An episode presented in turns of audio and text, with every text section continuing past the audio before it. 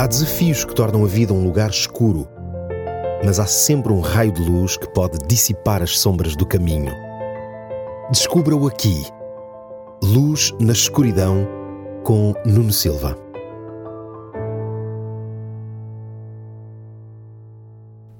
Os antigos navios da Marinha Real Britânica tinham um protocolo especial de segurança para quando ocorriam acidentes em alto mar.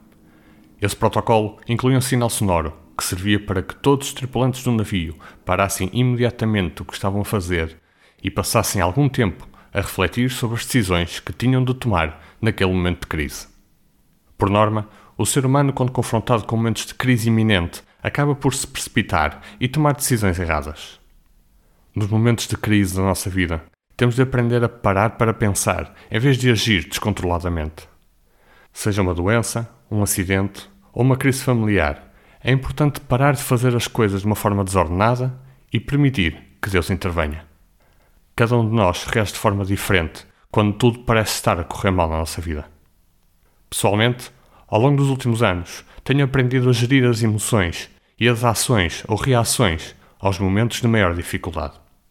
Gosto de ter tudo controlado e previsto na minha mente, e quando as coisas fogem ao previsto, eu preciso de me refugiar em Deus para não reagir da mesma forma como fazia algum tempo atrás. No Salmo 46 há um verso em que Deus nos dirige uma mensagem de serenidade para que ela seja lembrada por todos nós a cada instante. Ele disse: Aquietem-se e saibam que eu sou Deus. Vivemos numa espécie de escravatura moderna, onde a vida profissional, pessoal e social nos retira todo o tempo disponível.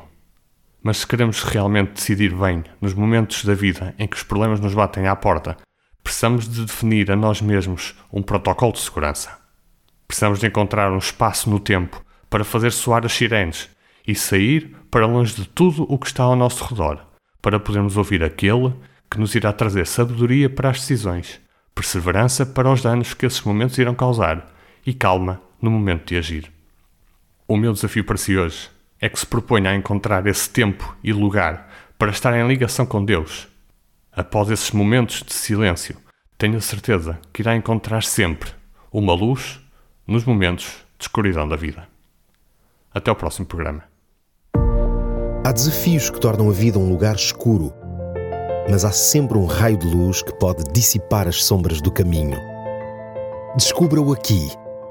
Luz na escuridão com Nuno Silva.